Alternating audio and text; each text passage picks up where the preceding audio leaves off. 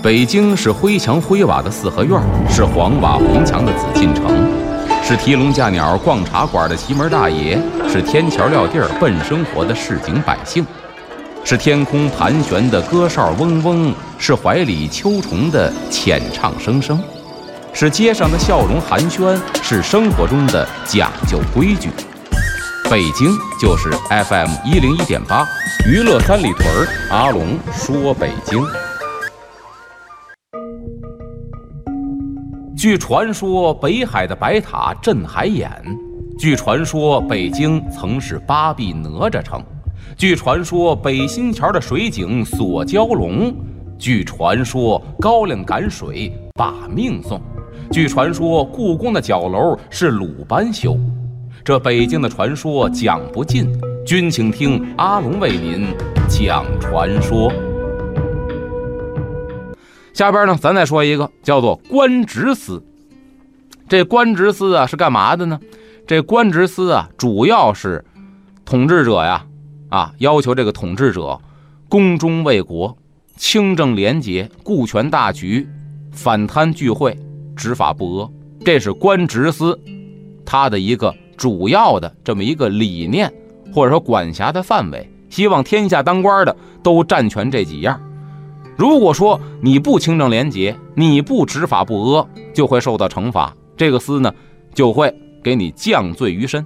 相传呢，哎，这里边又有这么一故事，也是一古代的故事啊，大家比较熟，看过《封神榜》的全都知道，就是周文王有一个儿子，长得非常的帅气，而且呢是弹的一手好琴。这琴弹的呀，是宛如仙乐一般。这个琴声呢，有一个非常灵异的效果，什么呀？能让听琴的人呐，魂飞九霄之外，真形尽现。什么意思？他弹琴好听，您一听，您就原形毕露了。您是什么人，就能看得出来了。所以呢，这伯邑考啊，经常能够一边弹琴，一边呢去观察听琴的人，就知道这个人生性到底是善。还是恶，能不能成一个好官这个说他琴上啊，这五根琴弦分别代表呢五种官职。如果说这琴弦断了，就说明这个人呢，他没有能力胜任这个官职。而且呀，是屡次试验之后，这周文王啊，觉得哎，都挺灵验，就让他呢去掌管朝廷官员这任命。就说白了呢，让他呀当了自个儿朝廷的这什么呀？就是这个人事部的部长了，你给我去选拔人才去，哎，那么又传说呀，这伯邑考不光是琴弹得好，刚才说到了长相非常的俊美，小伙子啊，小鲜肉似的，而且是博才多学，谁对他动心了呢？商纣王那个苏妲己就看上他了，而且呢，对伯邑考是百般的诱惑，但伯邑考这人呢，非常的正直。不受诱惑，那么都被拒绝了。这妲己觉得太没面子了，恼羞成怒，所以心想啊，我得不到你没关系，我弄死你。苏妲己不是人呐，狐狸精变的呀，所以说心狠手辣。那怎么弄死这伯邑考呢？咱们下节回来接着说。欢迎回来，这里是娱乐三里屯之阿龙说北京，我是王小宁。大家好，我是阿龙。咱刚才说了，这苏妲己一看，呵，百般诱惑，你不吃这套，我得不到，我得毁了你，弄死你。怎么弄呢？他陷害这个伯邑考，因为伯邑考琴弹得好啊。他跟商纣王说：“说这个纣王啊，我想学琴，我看着一个私教，谁呀？叫伯邑考，您把他给我叫过来吧。”那纣王下令，伯邑考不敢不来呀。来了之后，赶上商纣王没在。这苏妲己对伯邑考是百般调戏，正赶上商纣王回来，这苏妲己呢是连哭带嚎的跑到商纣王身边，倒打一耙，说：“您不在宫里边，这伯邑考他调戏我，那不分青红皂白呀。这男人最大的忌讳就是戴帽子还是绿色的呀。所以当时下令把伯邑考处死。处死完之后不算完，更残酷的事情还有。”啊！别人说这伯邑考神吧？跟您说，他爸爸周文王更神。这文王干嘛呀？研究易经研究透了，什么事儿啊？可以说掐指一算，百算百灵。您说有这么一个人辅佐您，还则罢了，他要起了二心的话，这人多可怕！商纣王呢，听信谗言，好，把他给我圈起来。圈哪儿了呢？有里所以咱知道说文王有理演卦，对吧？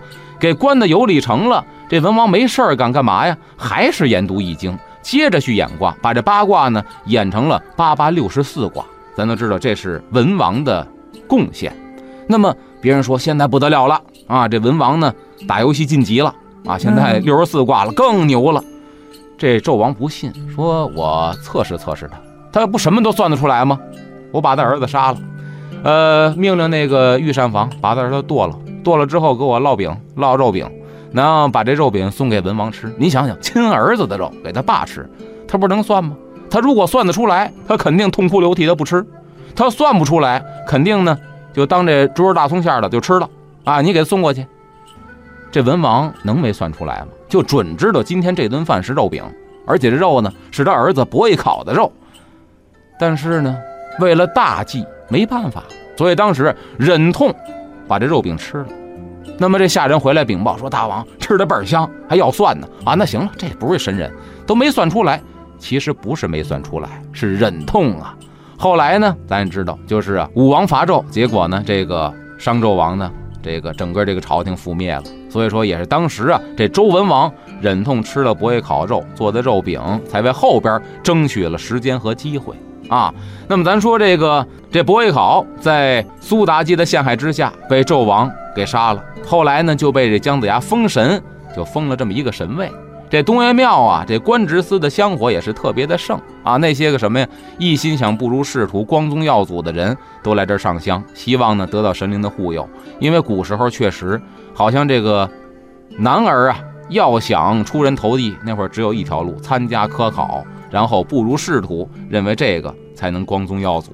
那么，尤其是啊，到了这个八月初一，这个观之寺的这个神仙呢，寿诞之日。